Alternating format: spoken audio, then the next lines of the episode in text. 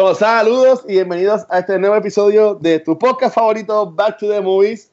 Eh, un podcast presentado por Cultura Secuencial, en el cual hablamos de películas más old school, retro, o de los 2000, como dice Rafa. Este, a mí me pueden conocer como El Watcher. Este, pero como bien dice Mark, este, no estoy solo para hablar de esto. Ando con la creme de la creme, eh, con mis consiglieris, ¿verdad? Así que dice mis consiglieris. Michelle, yo quería hacer algo de Godfather, pero no me salió. Este, estamos con eh, Geek de Cine, de Cine Geek, tenemos a Mark Nieves. Buenas noches, buenas noches. Bueno, día, no sé qué hora está escuchando, pero. buenas, buenas, lo que sea, esto sale mañana. Este, también tenemos al que tira de la baqueta, Rafa. ¿Qué hay? ¿Todo bien? ¿Todo tranquilo? Aquí. Luego empieza la Navidad. a darle coquito. Y al profesor, ah, al señor Gabriel. Ave María, buenas noches, mi gente. Buenas noches, buenas noches, buenas noches. Nada, este, como bien hayamos mencionado, en este mes de noviembre pues, estamos enfocándonos en películas, en películas ya sean de, de mafia o que con salud. con efectos especiales y todo, mi gente. Este, este, eh, hablamos de Hit, hablamos también de Goodfellas, eh, y hoy vamos a estar hablando de las tres películas, porque sí, hay tres películas de esta franquicia de, The Godfather. Así que este, um, de, de, nuestros expertos cinéfilos del cine, ¿quién quiere hablar un poco sobre, en general, antes de entrar por película, sobre lo que es Godfather? Yo, yo voy. Tú eres el default, tú eres el default para esto. Bueno, pues esta es la historia de la familia Corleone. Corleone. Corleone. así, así.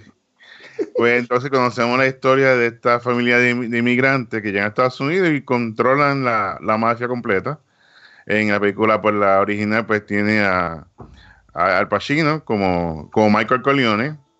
Él no quiere entrar en detalle de la película, eso vamos después de entrarlo, pero él, él, por encimita, él es un veterano de la guerra y quien llega a la, a la casa, a quien va a ver a, su, a su papá, a Vito Corleone, no, Corleone, Vito Corleone, y así que eso mismo, eso mismo, Osarela. Muy bien, muy bien, familia, familia. Familia, familia, familia. Así, por ahí empieza toda la, todo, el, reguero de mafia, de, cabeza picada y todo esto. bueno, estas películas son enfocadas, de, pasadas en un libro. Sí, de Madre Bus. Que en, los 70, pues este libro estaba bien, bien pegado. Y entiendo que el libro se llamaba Mafia, o se llama Mafia. En verdad, eh, creo que se llama así, si no, pues nos pueden corregir en, en los comments. Este, y, esto fue dirigido por Francis este, Ford Coppola. Correcto. antes de, entrar así en las películas, pues este, Gaby Rafa, algo que también quiera mencionar de la película, de la franquicia, de cuando supieron que tenían que ver estas películas de Godfather, Profesor Acción. Yo cuando, yo la primera vez que vi esta película fue hace sin mentir, hace más de 10 años fue la última vez que había visto estas películas. Cuando, yo creo que cuando fue que salió el box set en, en DVD de Godfather, eh, ahí fue donde yo vi las tres y, y, me acuerdo, vagamente me acordaba que me gustaban. Ahora me gustan más la 1 y la 2. La 3, pues eh, pudo, pudo, haber sido una película de TBS. Este, es como que es como que un. Sí, algo así. Que se puede ver, pues sí, si tú quieres saber qué pasó con, con Michael, pues, y con su familia, pues, pues vela, pero en verdad, it's okay. It's okay. pero a mí me, me, gustaron más ahora, me gustaron más ahora. Ok, ¿y tú, Gaby? Pues a mí fue bien triste que me dijeron que tenía que ver estas películas. No, la verdad que no, a mí me encanta que este, para mí Godfather, yo tengo en mi mente, en, mi, en esta mente lo que me queda, este, un listado de, la, de lo que yo considero las mejores películas ever made y ah. Godfather, la 2, está en esa lista y la 1 para mí es extraordinaria. La 3, pues, como dijeron, eso pudo haber sido un lifetime movie o una película no. en, en, guapa estreno, pero este, son lo mejor que existe en el cine, definitivamente. Lo mejor que existe en el cine. Uno de los mejores que existe en el cine. Ok, pues mira, esta película, obviamente, yo no la vi en el cine porque salió en el 1970. De seguro Gabriel fue el día que estrenó y la. Eh, yo no soy el más viejo aquí. Yo no soy el No, yo tampoco Yo Pero, este, nada, lo, lo, que estaba diciendo era. Esta película yo la vi como dijo Rafa cuando salió el boxer. Yo no la había visto antes. Yo me compré. Yo tengo aquí más de 500 películas en, en mi casa. A mí me encanta lo que es las películas. Este, y yo tengo el boxer de de las tres películas. Y en verdad que, o sea, aunque son bien largas, eh, yo, entiendo que esto, cualquier persona, todo tipo de persona que le guste el cine tiene que ver estas películas porque en verdad que es de lo mejor que, que existe, en, mi opinión. Este, pero ok, sea, todas tienen por dónde empezar. Este, vamos a hablar sobre la, la primera parte. Este, eh, yo, yo sé que Rafa la, pues, la vio los otros días y que Rafa, si nos quieres contar un poco y te estoy poniendo en el spot ahora mismo porque me acuerdo que estabas viendo la segunda los otros días. Este, de, de, la primera, ¿cuál fue tu impresión? ¿Qué te gustó? Si quieres tirar un pequeño resumen. Y todos ahí vamos poniendo también puntos. De, de, la de la primera, de verdad, lo, obviamente lo más que me gustó fue, fue, fue Papá Vito Cornioli. Y, y, y, el énfasis del, eh, de, de, de la familia, el respeto que le tenían se puede malinterpretar como miedo, pero es más, es un respeto. Miedo era Michael, que eso lo podemos hablar después en la segunda, porque a Michael le tenían miedo y al papá le tenían respeto. Por lo menos así lo percibí yo, ¿verdad? Dentro de lo, después de haberla visto ahora. Me gusta mucho eso, el, el aspecto de la familia, la importancia que él le da. Este, me gusta la dinámica de los, de los, de los, de los hijos está el como que el Zafau, que ese era, tengo, lo tengo aquí anotado, este Sammy era el a ah, Sony. Sony, Sony. Sony, es como que el, como que el más Zafau, está la hermana, que pues eh, la vi y dije, ay, la verdad es que Adrian de, de, Rocky sale en esta película, a mí se me olvidó ese detalle. Y está el más calladito, está el más calladito que es Michael Corleone, que es, eh, eh, que es como que no, no, él lo dice empezando la película, no quiero bregar con esto. Ya esto, mi familia es así, pero yo no quiero nada con esto. Y es bien irónico que es que termina, ¿verdad? Este, siendo el que, el que coge las riendas de, de, de la familia. Sí. Este, también se me había olvidado que Diane Keaton salía en la película. Sí. Cuando la vi, dije, de qué jovencita se, se veía esta, esta señora, ¿verdad? Entonces era una nena, pero ahora... Pues, una, una señora. Yo tengo este me gustó mucho. Yo hice unas anotaciones aquí para que no, porque Ajá. como es tan larga la película, pues obviamente de memoria no. Me gustó mucho la escena para demostrar quién es la familia Corleone, lo hacen a través de la boda. Y la boda dura como treinta y pico sí. minutos, 40 minutos. Sí. Esa escena solamente al principio, exponiéndote quiénes son quiénes y, y, qué es lo que está pasando aquí. Este, me gusta este que ah, eh, otra cosa que me di cuenta cuando Corleone está hablando y tiene el gato. Ah, yo no sé mm. si eso de ahí es que sale esa, sí, esa escena como que zona súper poderosa con un animal pues que se puede considerar tal vez como un animal femenino, un animal sutil, ¿verdad? Uh -huh. Como un perro, un rottweiler o algo así, o sea, es un fucking gato. Este me gusta la, me gusta cuando le, da, le, le proponen a Corleone eh, para hacer negocios sobre droga, que de ahí es que empieza todo este revolú, ¿verdad? Y él dice como que no, o sea, yo no brego con eso, eso, era lo que trae problemas, mi, mi, tipo de negocio esto, me, me, me, me gustó mucho ese, ese punto. Ah, y también el hermano, el hermano post, bueno, el hermano adoptado, también se, no sabía que ese tipo salía, se me había olvidado que salía esta, en esa película. Está igualito, lo único que con pelo. Es como que... este, y estoy leyendo aquí las cosas que ya noté. Me tripió un montón y, se me hizo bien raro ver al Pacino súper joven y con una voz súper joven. No la voz esa ronca, la de él, la que él grita y la que es bien gruesa. No es una voz, un chamaco, un chamaco. Eh, me gustó mucho la parte cuando le meten el puño, el, policía le mete el puño, el puño en la cara a Michael. Estoy yendo bien a la milla, ¿verdad? Este, que le rompe la quijada, que le rompe la quijada. Eh, me gustó que después que le rompe la quijada, él se queda, habla, él hasta habla y tiene la misma expresión de su papá. La, la quijada sí, cuando está hablando y tú te estás, lo vi como un premonition, como que mira, este es el que va a ser el sucesor.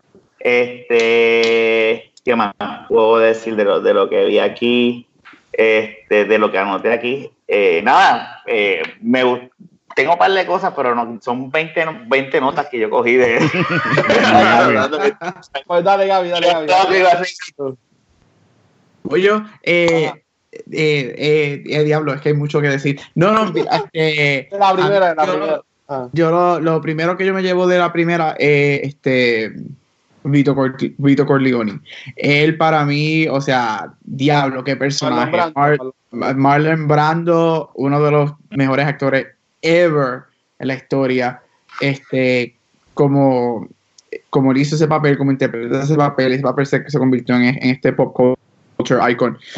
Y como mencionaron, él es, es bien fácil pensar que todo es por miedo, que todo es por matar, todo es por esto, pero sí, Vito Corleone tenía un respeto de las personas más que miedo.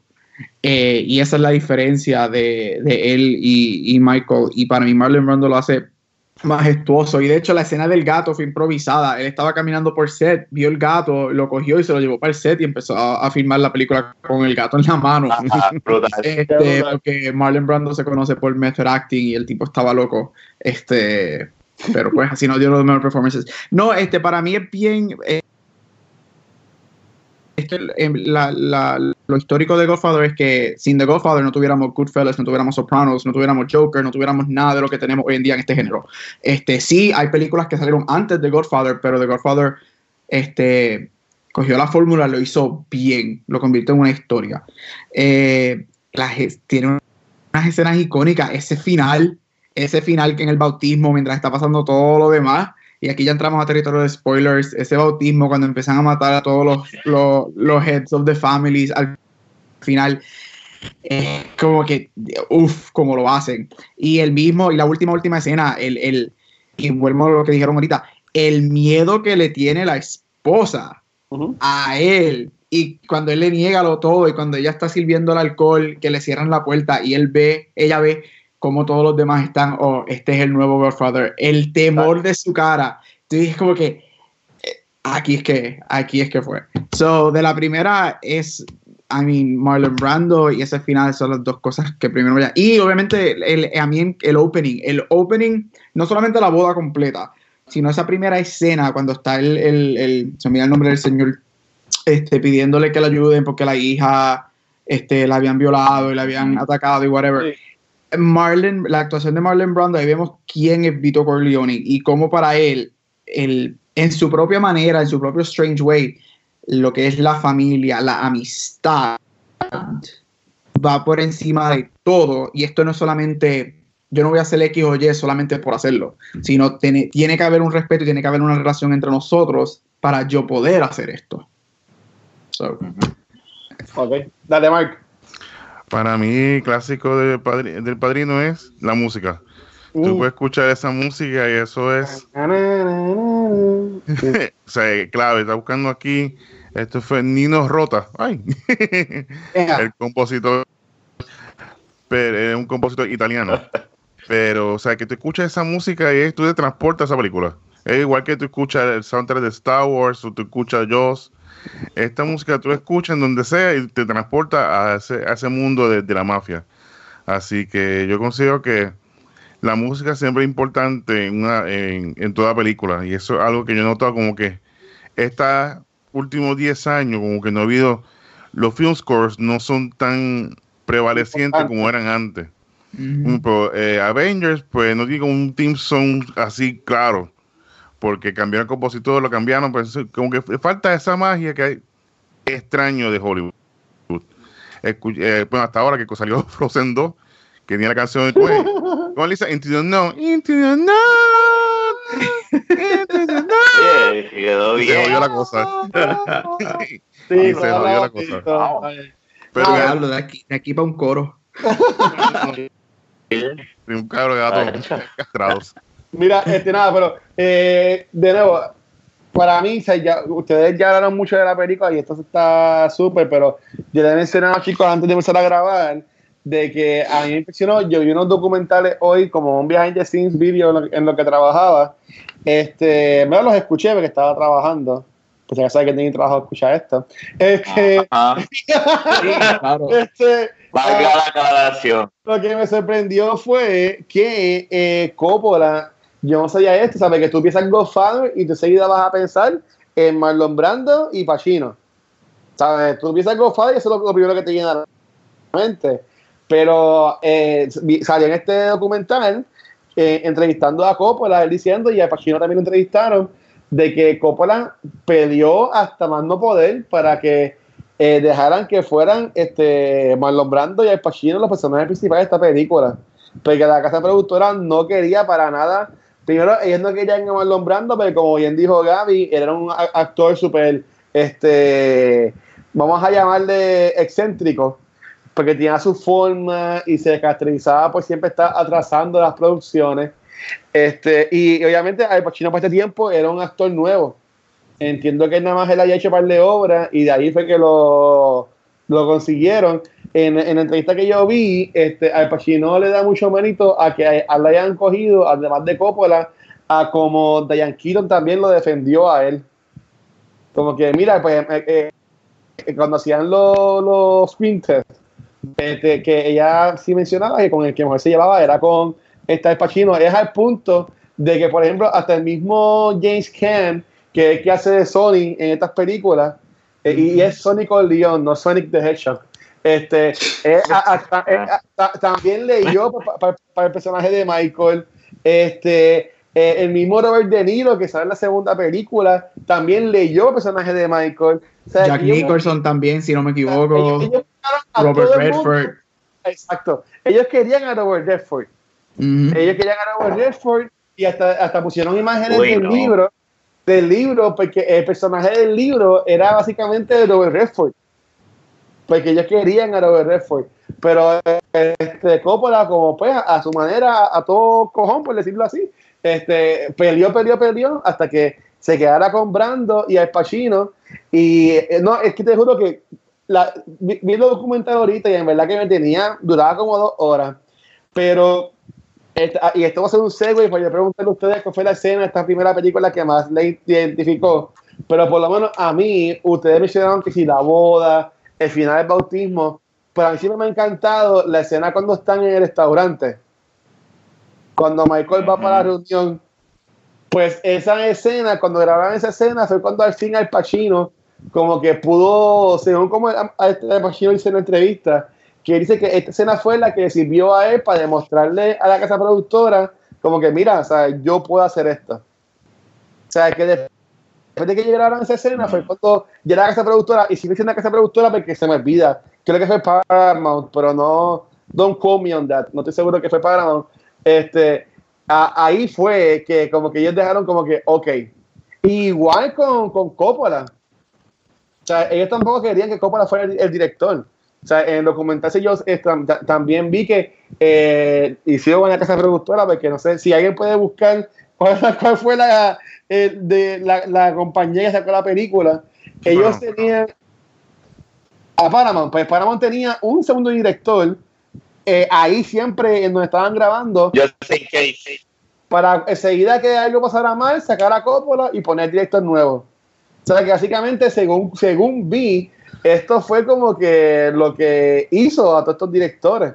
Porque para aquel tiempo Coppola estaba bastante jovencito todavía. Que en verdad que es verdad que yo, eh, obviamente esto es un clásico, pero al ver esta historia de behind the scenes, más me impresiona y ahora como que más me da ese replay value para ver estas escenas y ver en verdad ver esta batalla básicamente de, de, de lo que era Coppola y Al Pacino pues peleando por sus papeles.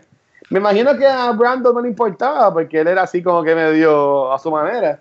Pero este, Al Pacino decía como que, mira, yo sabía lo que era sentir, ir a grabar y que él se riera de mí cuando él iba para las escenas. Y que lo miraran Yeah. raro, o sea, así que en verdad que, y yo lo vi ahora y es como que, ¿sabes? Este, um, um, Mal, Mal nombrando ganó mejor actor.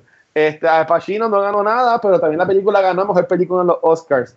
Eso es, una, eso es una de las cosas más weird que Al Pacino no haya ganado por el Por Godfather. ninguna, por ninguna de las tres películas. Fue Especialmente por la nominado, fue, fue nominado, pero nunca ganó. Pero nunca este, ganó.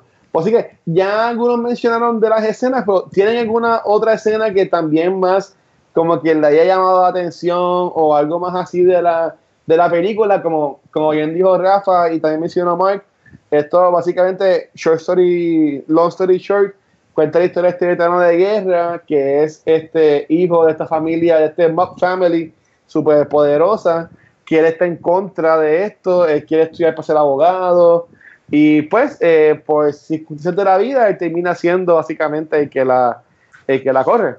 Por, por él, por él querer defender a su papá y, y por, y por su amor a, a la familia que él tenía. Este, bueno, chicos, ya he hablado mucho. Este, ¿algo, ¿Algo más que ustedes quieran decir de la primera película de Godfather? Yo, hay dos escenas que me gustaron también, que yo noté aquí. Una es, me gustó mucho la escena y la encontré bien hecha, la escena que está la hermana peleando con, con el esposo y que voy- termina él en el baño y no enseñan, solamente tú escuchas, me impresionó mucho y dije, wow, qué escena más brutal quedó esta. Pues, Esa es ¿sabes una. qué? E- Esa escena, una de las cosas que Paramount Ah. también estaba haciendo era que ellos se estaban quejando de que la película no era violenta, lo suficientemente violenta. Y que con esta escena de la pelea de la hermana con su esposo, que tú ves que ella hasta se mete atrás de la cortina y sigue dando y tirándole con cosas, como que este, Coppola dice en la entrevista, como que tú ves esta escena y tú ves a un director haciendo todo lo posible porque sea lo más violenta posible.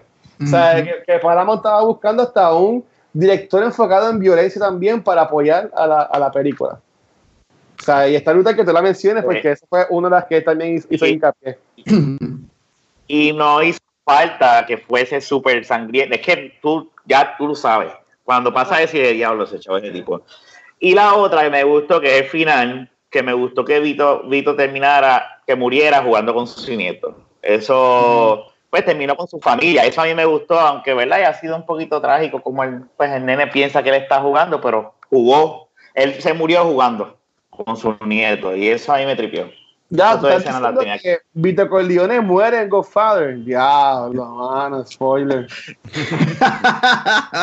Ahí va la gente en los comments. Yo lo sé, hermano. Eh, 40 años ya. Desde que. Ustedes- eh. Ustedes spoilean todo, mano. Son unos sucios. Esta película salió hace 50 años atrás. La película va para 50 años ya mismo, así que. La, la primera va Let para it go. años. Mira, Mike, canta. ¿Sabes? Go. Pero dale, dale. Y Mark y Gaby, ¿algo más quieran mencionar de las películas? Escenas que le hayan gustado, cosas así. La Ah. clásica la decapitación del, del caballo. ¡Oh! Sí, también. Eso es clásico de cine, ¿sabes? Eso es como que qué, amenaza más grande que eso. Que, tu- que tu caballo, que más tú quieres. Yo puse tuyo. una. Yo puse en las notas mías la cabeza del caballo, LOL.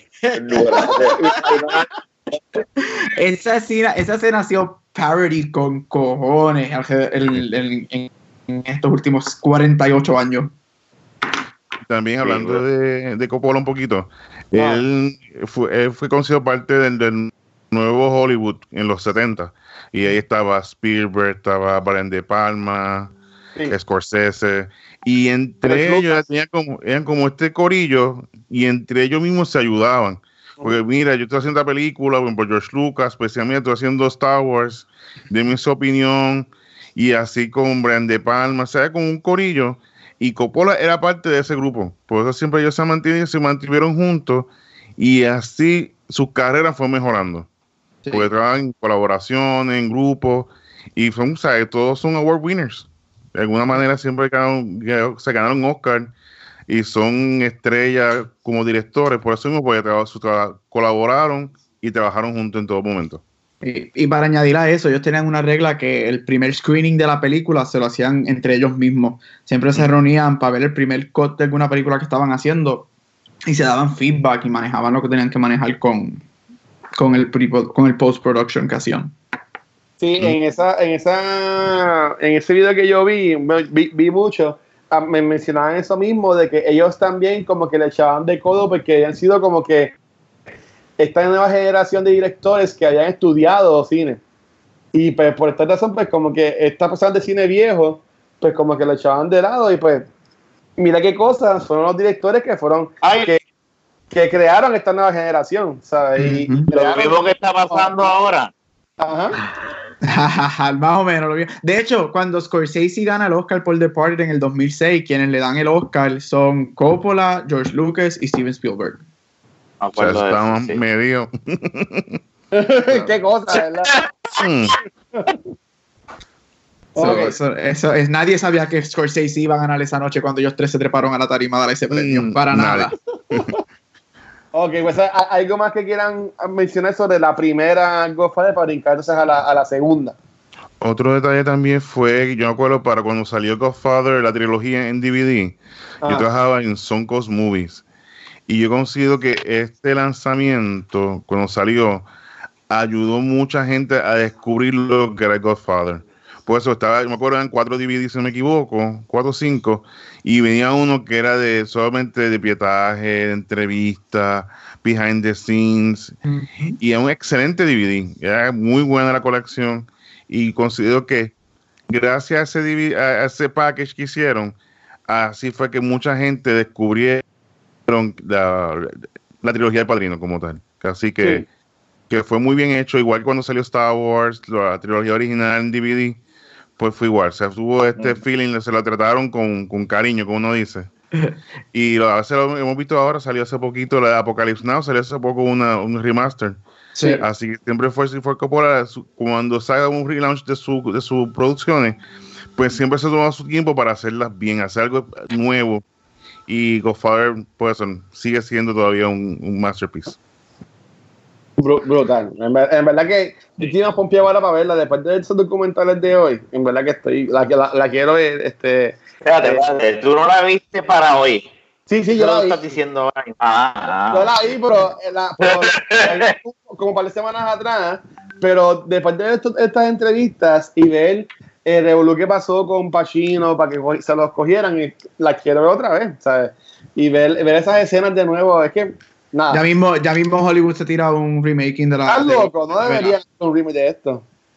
No debería. No debería. Pero nada, ok. Este, Gaby, llévatelo con la segunda, porque tú dices que la segunda es la, es la mejor. Pues dale. Ahora, ahora sobre, sobre Godfather Part 2, que esto lo, lo que yo sí quiero decir es que el cine, para aquel tiempo, eh, cuando salían secuelas, las películas tiraban con otro nombre. No hacían que si, por ejemplo, en este caso de Godfather Part 2, este, Frozen Parte 2, ni nada por el estilo, que esta fue de las primeras películas que usó como que el número 2 como parte del nombre de la película. No, y que también para ese tiempo las secuelas eran escasas. Era bien ah. raro que las películas tuvieran secuelas. Y si tuvieran, si tenían secuelas, eran partes de series. Por ejemplo, para este momento yo creo que ya había empezado a salir Planet of the Apes 2 o 3, o era como que una serie. O sea, se hacía la primera película sabiendo que iba a haber más películas en una serie.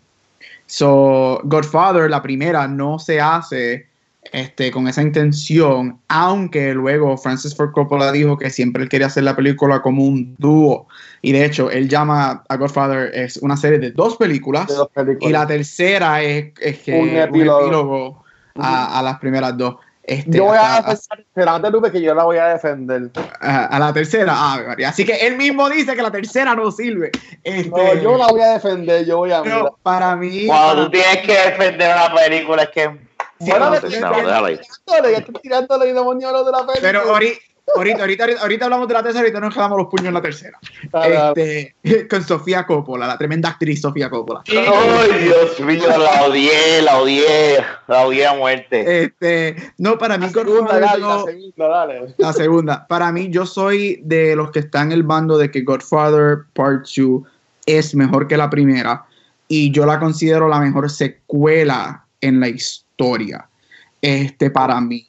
Eh, y la, primera razón es que esta película coge la fórmula de entrelazar dos timelines al mismo tiempo de una manera tan seamless y tan perfecto que es como que tú, tú nunca sientes que estás viendo dos historias completamente diferentes, en dos time periods completamente diferentes, y para mí, yo nunca siento que yo estoy viendo dos historias. Para mí está tan entrelazado, tan perfectamente con todo, que es una película. Segundo, tienes a la mayoría de los actores regresan. Este, a la segunda, que eso era casi unheard of en esos, en esos tiempos. Eh, y, y Coppola, o sea, Coppola hizo un masterful con este a work con la segunda. Para mí es hasta más tension inducing, me da una tensión, la segunda me da una tensión, y ahora la segunda es un fall de el, el, look y el fall del imperio de Michael, lo que hace. Y tercero, para mí, Al Pacino hace su mejor performance en la historia de su carrera en esta película. Para mí, Al Pacino es uno de los crímenes más grandes, como saben, yo soy el, que me encantan los, los awards y los Oscars, es uno de los crímenes más grandes que él no haya ganado por Godfather Part 2.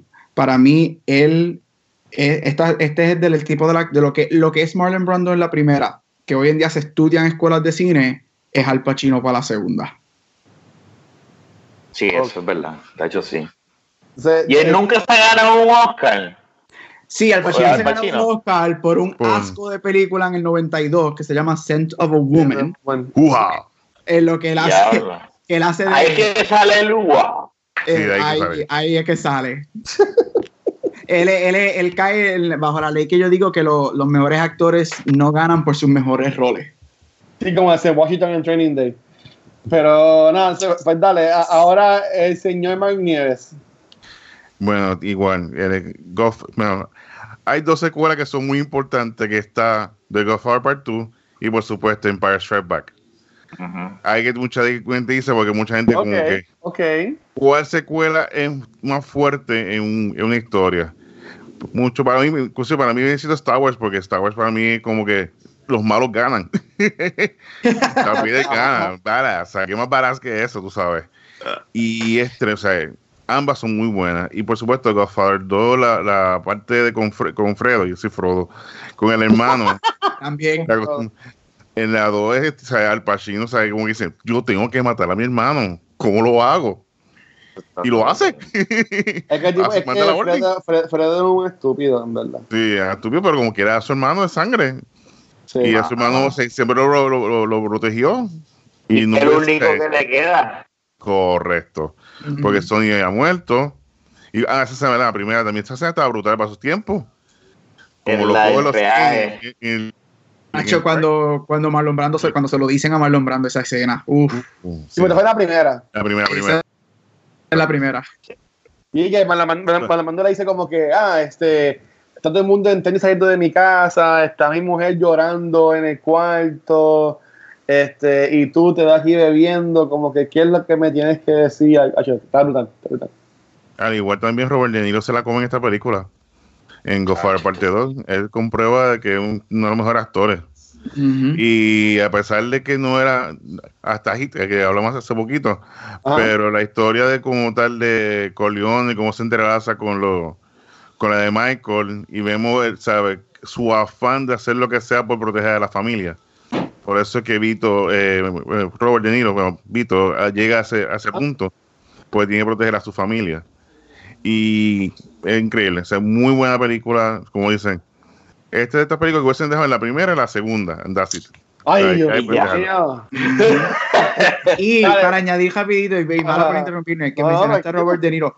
Para mí, Robert De Niro aquí demuestra que él iba a ser uno de los grandes del cine, porque es bien difícil venir y coger un rol que se convirtió tan icónico, hecho por uno de los mejores actores ever, como Marlon Brando, y hacerlo propio él cogió el rol de Vito en sus años más jóvenes y lo convirtió de él. Y para mí ahí eso es bien difícil de hacer, especialmente después de Marlon Brando, que también, de hecho, los dos ganan el Oscar por el mismo rol. Este, so ahí Robert De Niro, lo cual ya hablamos del pasado y vamos a hablar en el próximo también por The Irishman, se convirtió en uno de los mejores, él demostró que iba a ser uno de los grandes. ¿Qué tal, Rafa? Sí, eh, todo lo que han dicho, este, en verdad, mira, me gustó mucho, me fascinó mucho la historia de, de, Vito, ¿verdad? De, sus comienzos. Vi y, entendí eso mismo que dijo Mar, la cuestión de la importancia de la familia, porque él perdió la de él estando, ¿verdad? En donde, donde su país natal. Y, me tripea cuando el, el, que mata, ¿verdad? Y, y, la, cuando la esposa va donde, no sé si decirle gánster o el padrino de, de, de, esa ciudad o lo que sea, ¿verdad? Le dice como que no es que él se va a vengar si yo lo dejo vivo. Y yo dije, sí, sí, es verdad, lo, se va a vengar y, y lo hizo. Yo, por un momento durante la película a mí hasta se me olvidó, pero cuando yo veo que ellos viajan otra vez para allá, yo dije, se fastidio, aquel, aquel se fastidió. Me gusta mucho eso, me gusta... Eh, este, la escena favorita mía es en Cuba. Cuando mm. ya tú ves que Michael está este, como que sospechando algo de su hermano y está en este, yo no sé si es un strip club, y, y, él escucha que el hermano le dice a otro, no, pues de fulano, me, fue el que me trajo una vez aquí y, y, y Michael, la cara de Michael como que puñeta, acabaste de decir que lo conociste hoy, y perdóname la palabra, ¿verdad? Pero, Ahora, pues, Todo el mundo sabe que este, R de cultura secuencial, eso no Sí. Pues, pues me, me, tripió mucho la cara de, la, me gustó mucho la cara de, de, Michael y como mira para abajo y así como que, oh, diadre, yo voy a tener que, como dijo Omar, voy a tener que matar a este. Y siempre me gusta mucho la escena cuando están que le dice you, lo, lo besa y le dice you my heart este esa escena está para mí es, es, la tensión que hay sí es, la tensión que hay desde ese punto donde tú dices como que diablo lo, lo matará ahí obviamente para que la vea por primera vez.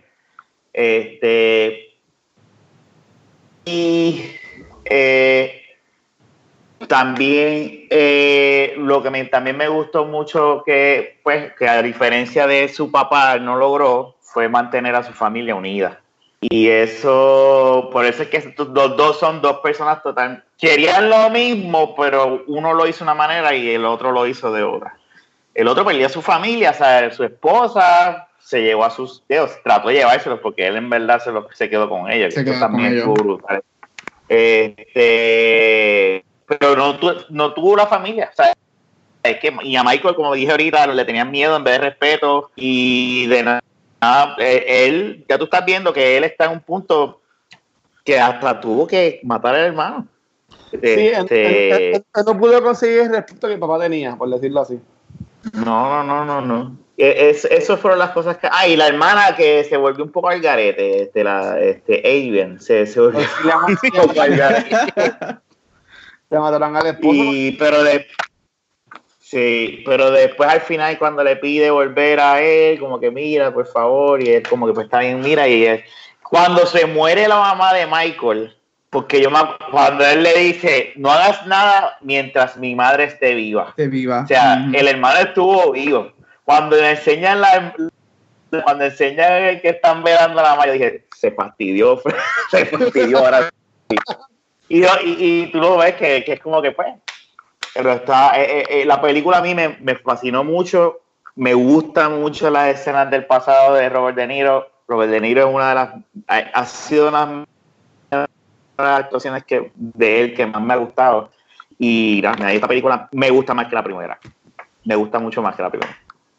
Ok, pues mira, yo, yo este, también vi un documental de la, de la segunda y algo que está bien curioso era que ustedes pensaban del bigote de, de Robert De Niro. porque, porque eso fue también uno, de los porque la, este, la gente no quería que lo tuviese, pero fue al punto de que ellos eligieron con una moneda. O sea, que dijeron, mira, pues si sale cara, me lo dejo, y sale cruz, me lo quito.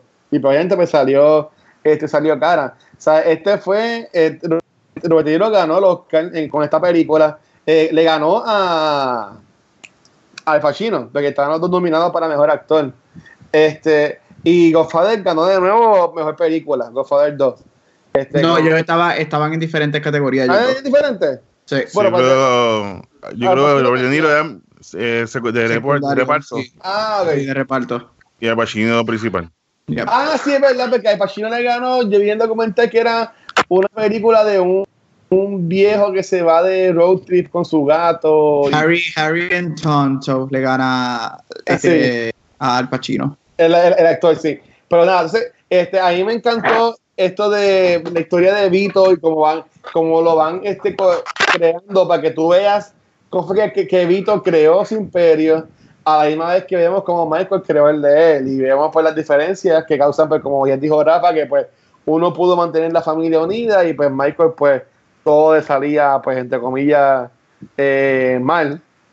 Este, pero así en cuanto en, esta segunda película, en cuanto a, escenas así que se hayan quedado eh, con ustedes, ya pues Rafa mencionó cuando, cuando matan a Fredo, cuando le dice que pues eh, You Broke My Heart, pero que otras escenas así se quedaron con ustedes en cuanto a esta segunda película. A mí me gusta exactamente la última, última escena cuando Michael se sienta en la cabaña después de escuchar el tiro. Cuando matan a. Ay, ¿a quién es que matan en el lago? Se me olvidó. Alfredo. Ah, Hermano. en, el, Oh, en el lago. Sí, hermano. En el Así bote. No Sí, en, la, en el. Ah, no, sí, sí, sí, sí, sí, sí. Este, a mí me encanta el, el, el Al Pacino. Again, yo sí, a mí me encantan los, los- a mí me encantan los performances. Yo sé, es una de las primeras cosas que yo miro en las películas.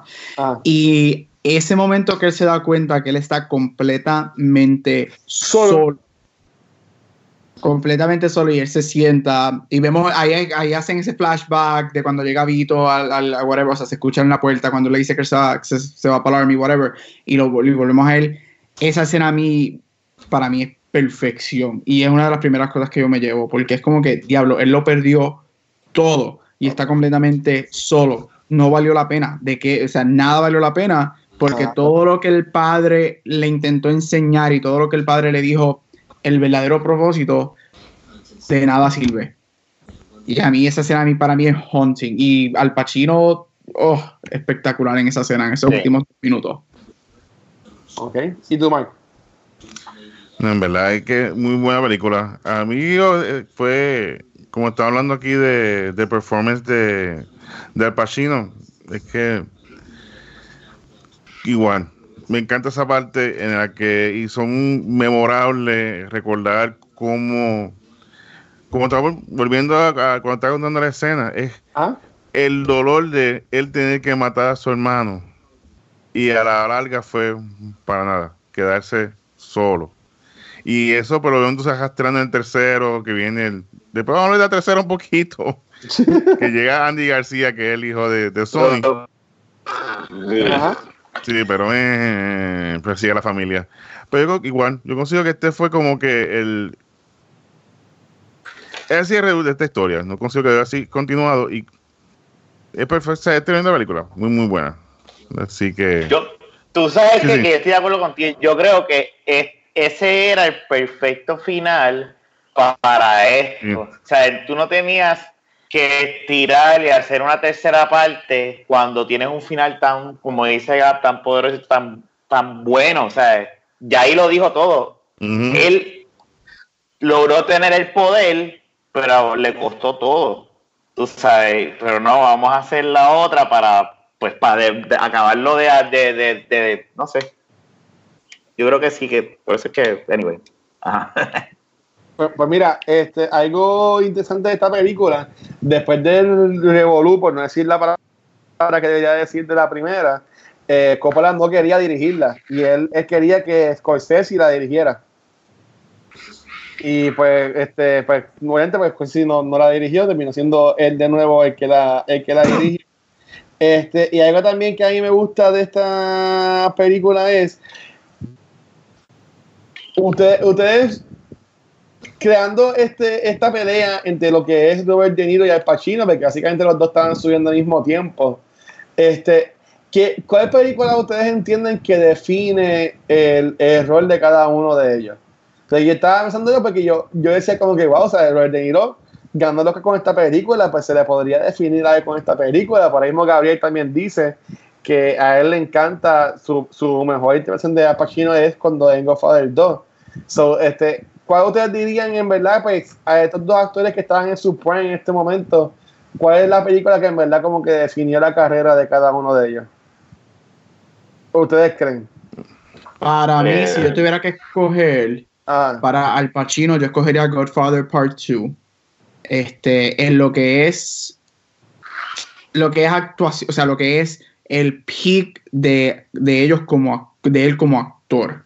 Sí, obviamente, este, ay Dios mío, ¿cuál es esta? Say hello to my little friend, este Scar- Scarface. Scarface. Obviamente eso es un pop culture icon. Y no es que Godfather no es un pop culture, pero es- obviamente Scarface es más pop culture y que, que Godfather.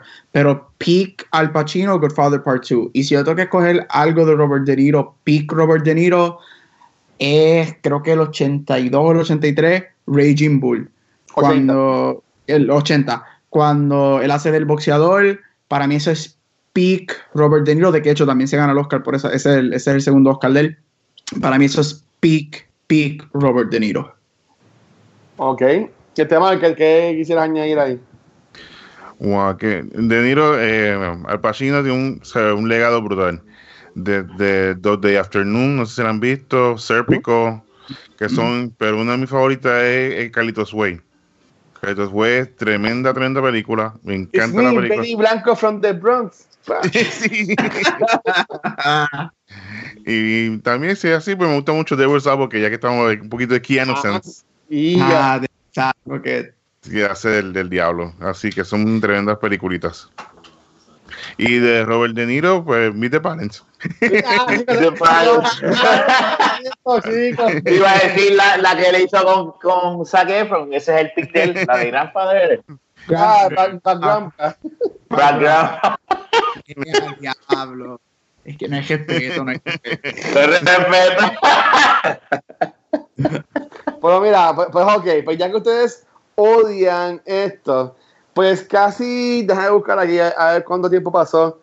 16 años después, porque después de Godfather parte 2, pues la gente pues decía como que, mira, pues tiene, llevas de 2-2, mejor, este, mejor película, te has ganado como 9 Oscars entre las películas, este, vas a hacer una película nueva, vas a hacer una tercera parte, y como bien dijo Gabriel, te- usted también ha mencionado, estas películas siempre se han visto como que un one-two punch, que hasta eh, Coppola, cuando hizo la segunda, uno de sus este, requirements fue de que las dos pudieran interconectarse para hasta enseñarlas juntas.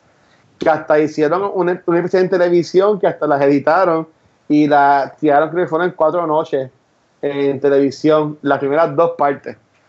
Este, pero, como pues hay, hay que sacar chavos y, y seguimos en este negocio de cine, en el 1990, que yo estaba ya nacido, por decirlo así, este, estaba vivo, eh, salió Godfather parte 3.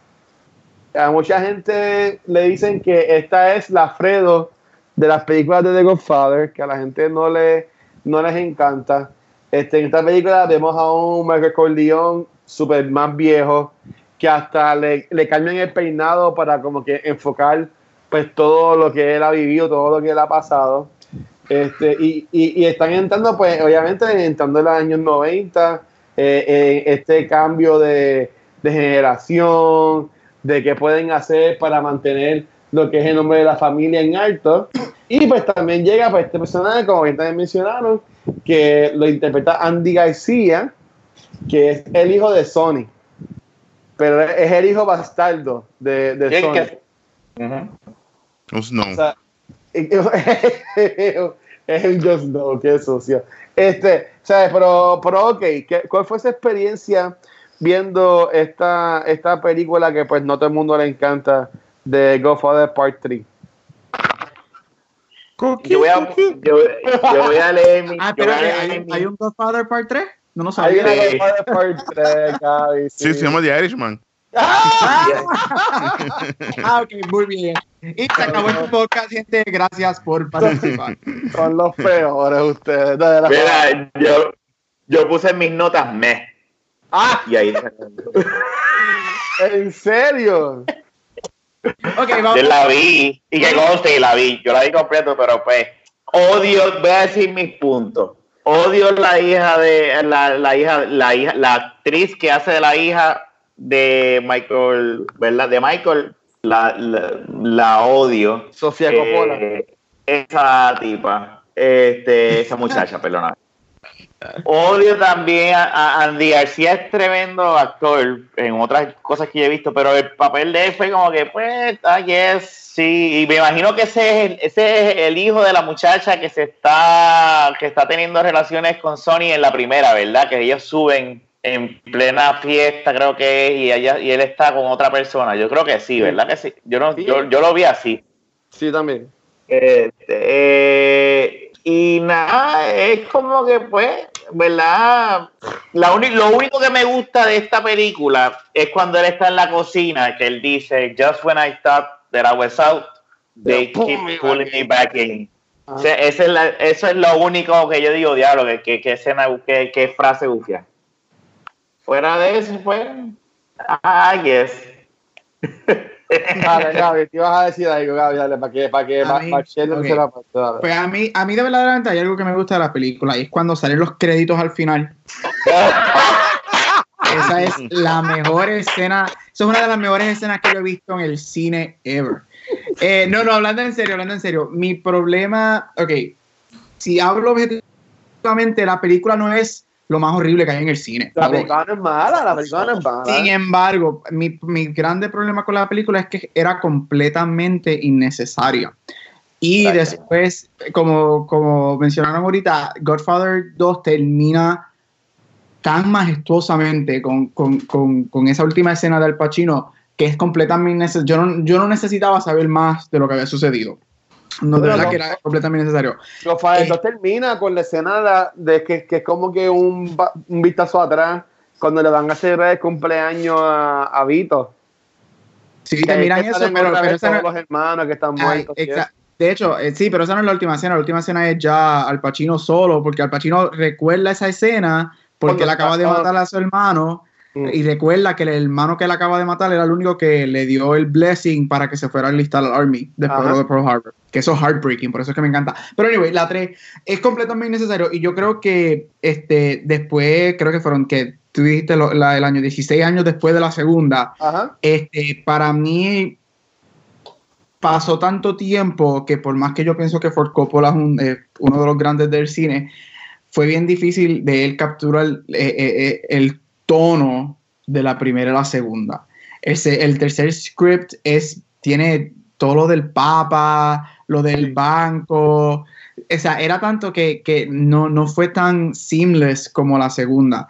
Y a eso le añades a Sofía Coppola, lo cual yo soy Oh, súper fan de ella como escritora. Ella me fascina. Ella escribió Lost in Translation, Hello, una de las mejores. Este, y ella es muy buena directora. Pero ella es tan. Lo que fue Shelley Duvall en, El Shiny. en The Shining Ay, es Dios. Sofía Coppola en Godfather Part 3 Ay, Dios es tan y tan mala que ella baja la película, ni siquiera estando con gente como Al Pacino, como Diane Keaton, hasta Andy García, de que el- yo no sé cómo él recibió una nominación para el Oscar por esta película, pero pues él hace un buen papel. Este, ella no, ella, ella es tan mala que ni estando con ellos la hacen buena. Este, de verdad yo no, no me, a mí no me gusta, no, no le encuentro el charm.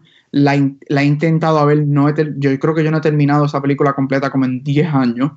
Este, fue la única que no vi para este podcast porque me niego a verla. Este, niego a verla. Vi la la odia. la- no me gusta, no es que yo no puedo ver a Sofía Coppola en ese rol, no puedo verla. ¿Tú sabes Este, quién iba a ser esa, ese personaje? Este, Dios mío, lo, Winona lo, Ryder. Dijeron en el documental. Ryder, y después dijo, no, espérate, no, no, era originalmente Julia Roberts. Después de Julia Roberts, este, Julia Roberts creo que ella estaba grabando Pretty Woman y no podía hacer Godfather Part 3, creo. Después fue Winona Ryder y después fue Madonna. Así Madonna, que yo creo que a este punto está Madonna hubiese sido mejor actriz que Sofía Coppola en ese rol. Eh, no, pero para últimas notas, de verdad la película no es lo peor que existe en el cine. Este, No, no, no, no. necesitas ver eh, necesitas ver la primera o la segunda para poder Sí. entender la tercera. No es un standalone, pero es necesaria. No. Yo No. con la única lado de Godfather está hecho, no necesitas ver la tercera.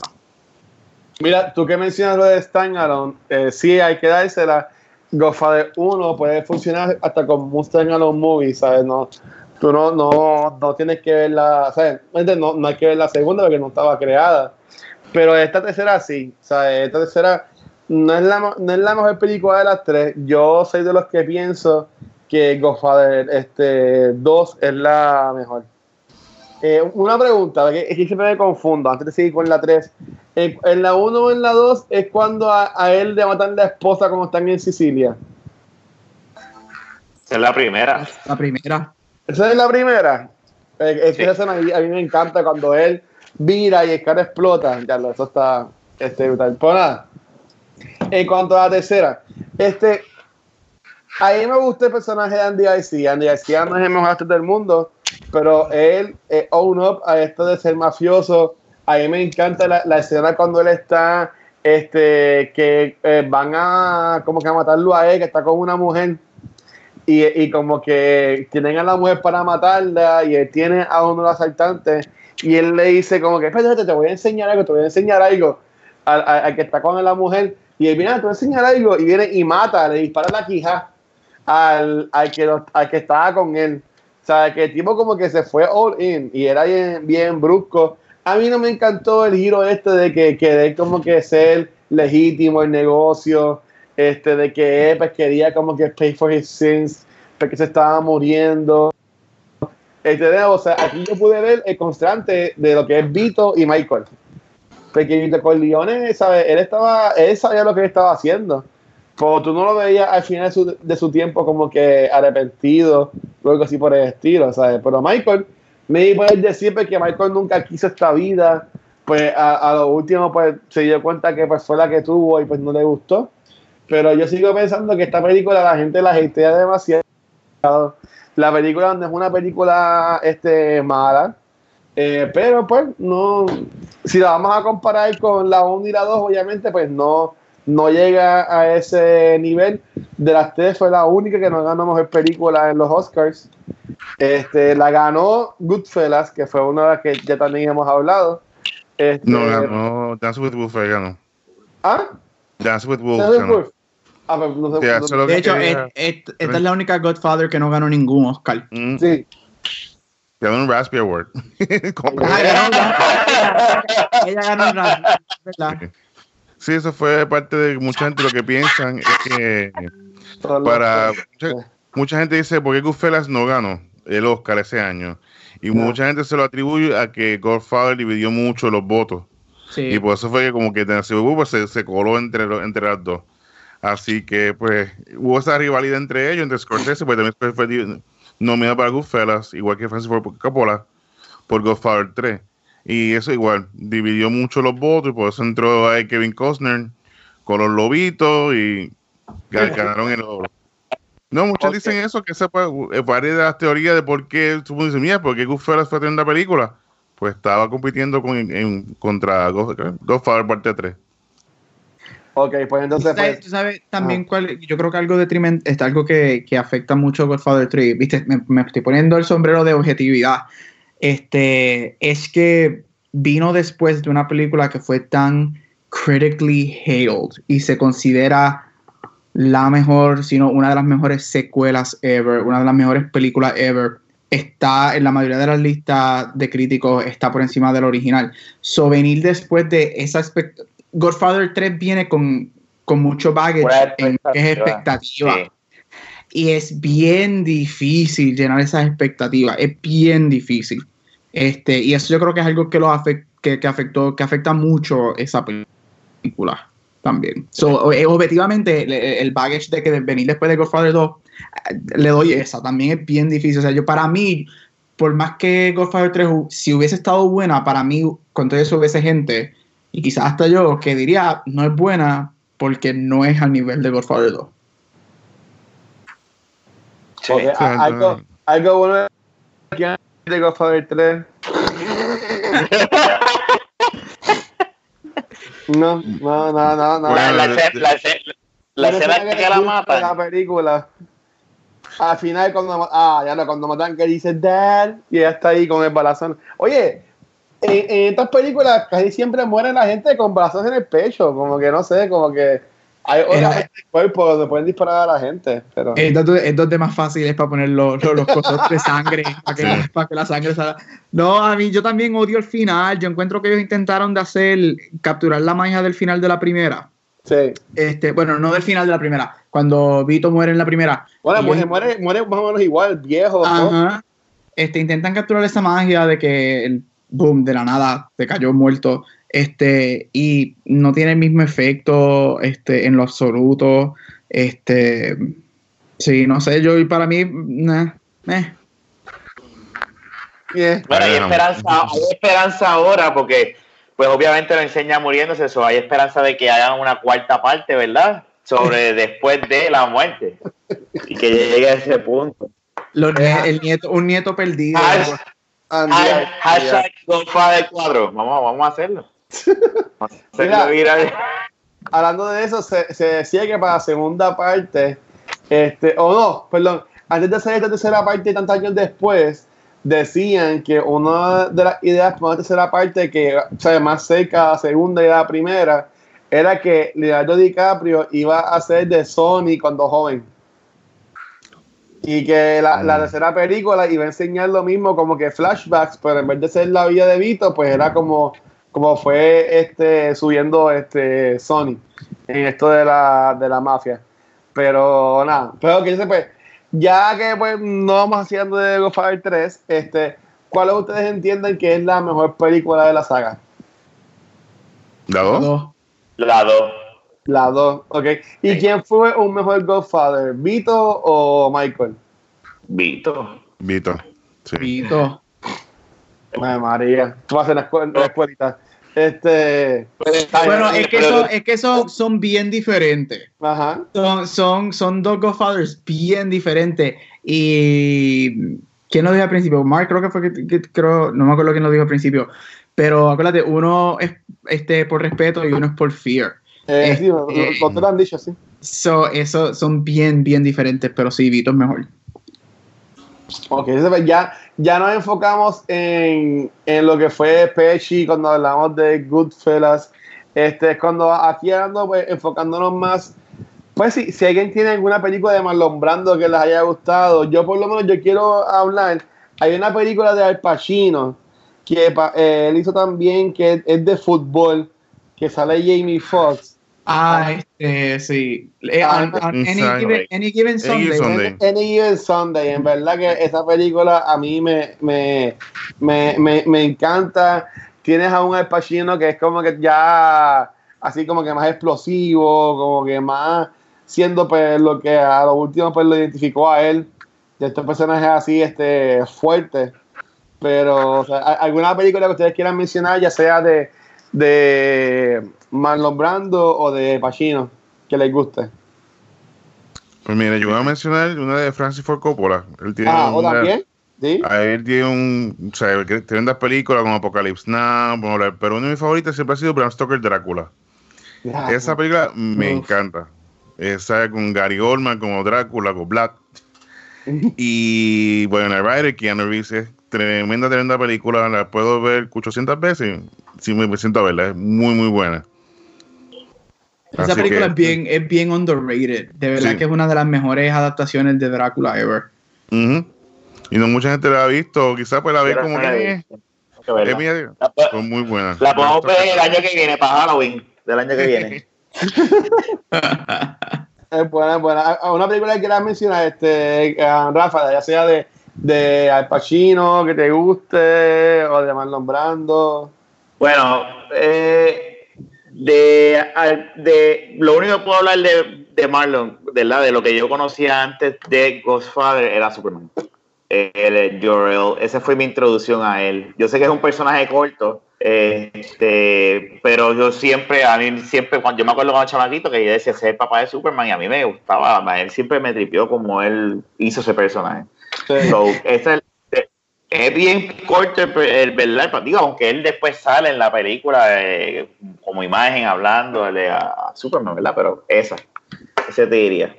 Y de, y de Al Pacino, yo creo que yo lo dije la otra vez que mi, mi otra favorita de, de Will que esa ya la dije la otra la pasada, o sea, para mí esa, esa película a mí me gusta un montón. Okay. ¿Y Gaby? Eh, bueno, de Pacino ya mencionamos ahorita varias, este, pero de Brando, eh, si, si, si tú quieres ver la ridiculez de Brando cuando se volvió loco, este, The Island of Dr. Moreau en los 90. Ah, ah, esa película es mala. Esa ah, película es malísima. Esa película es mala. Retiro lo dicho, ya había esa película, imagínate si es mala, se me olvidó. La vi en el cine, me acuerdo. Yo dije, pero ¿qué es esta porquería? Esa película es una porquería, pero si tú quieres ver a Marlon Brando cobrar millones de dólares por no hacer nada, esa película. Ahora, si quieres ver a Marlon Brando como el gran Marlon Brando, para mí su mejor, es viejísima, pero su mejor película es del 1900, los early 50s, es de los tempranos 50, es A Streetcar Named Desire. Este es basado en una novela de Tennessee Williams es su primera nominación al Oscar, de hecho él tuvo que haber ganado. Yo muero en ese hill que él debía haber ganado por ese rol. Este, espectacular. Y en verdad, todo el repertorio de Marlon antes de los 70, para mí es grandioso. Así que cualquier película de los 50, 60, Marlon Brando es un dios. Él es de la época de, del Golden Age of Hollywood. Sí, y entonces salía en Apocalypse Now, estoy viendo aquí. Sí, él salió un cambio en Apocalypse. ¿Verdad? Es un cambio lo que él hace, ¿verdad? Sí. Sí, aquí viendo, viendo películas de él, pero ok, nada, este, pues chicos, ya la que nos queda así de nuestro mes de mod movies, si le queremos llamar de esa forma, es este The Irishman. Esta película ya lleva para el tiempo ya en el cine, pero estrena ahora en estos días, a final de noviembre, en lo que es Netflix. Así que pues la semana que viene este episodio pues será enfocado en esta este, película. Eh, chicos, algún, viste, pensábamos que era como tres horas de episodio, pero llevamos una hora y un poquito más y no, no nos morimos. Este, ¿Algo más que quieran mencionar sobre la trilogía de Godfather, de Brando, de Pacino, Robert De Niro, de Coppola, de Sony, de quien ustedes quieran, antes de terminar el episodio? Pues yo considero que si te gusta el ah. cine, tienes que verla. No importa la edad, si te gusta un poco el cine y que aprender el cine, tienes que ver el The Godfather. Lamentablemente la trilogía, para que veas lo que es bueno y lo que es malo. Pero yo considero que lo que es, como al principio, lo que es música, escenografía, actuación, que son claves para hacer una buena película. No un bolle gigantesco, no efectos, no, no. Al punto. Así que si te gusta el cine, que aprender el cine, The Godfather. No sé. ¿Y este Rafa? No, no, no. Eh, eh, estoy totalmente de acuerdo. Este es bien necesario. Y yo te diría que aunque no le guste el cine, mano, tienen que verla, porque es que son películas, son, son obras de arte, la uno y la dos. por eso es más que nadie quiere. Este, Gaby, ¿hay algo que quieras decir? Ya lo dijeron todo. Necesaria, este, si te gusta el cine o no te gusta el cine, Godfather, la primera y la segunda son necesarias. Películas que deberías ver porque como dijeron, son literal obras de arte. Eso es filmmaking at its best.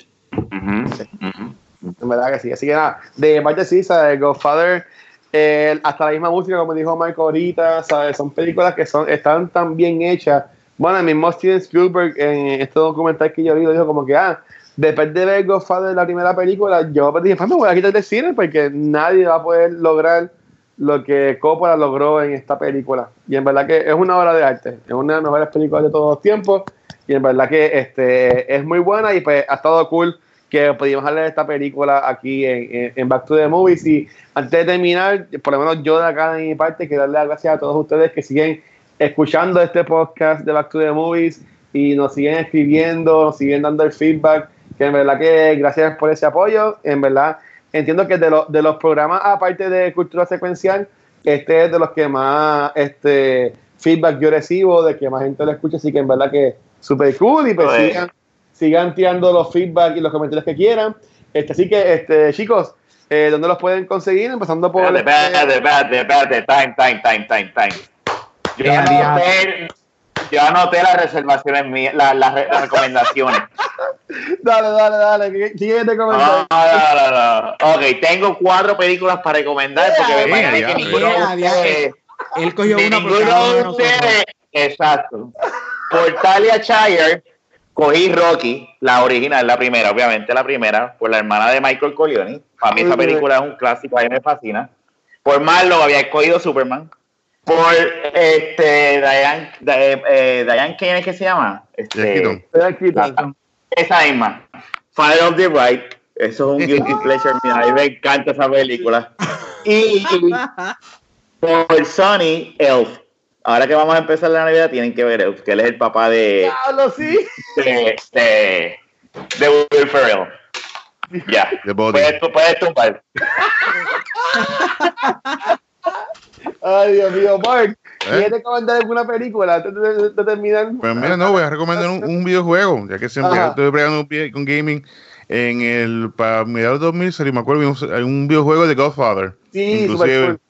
Que había Ah, PlayStation sí. 2, PlayStation 3, Xbox y 360 venía. Así que Ah, si bueno. lo consiguen, pues. Sí, Sí, era muy bueno. No estaba guau, pero se va a jugar. yo, yo tuve, yo tuve, estaba cool. Así que búsquenlo en su, en su pulguero más cercano. cercano. Salió para el tiempo que salió el box set de las películas, yo creo.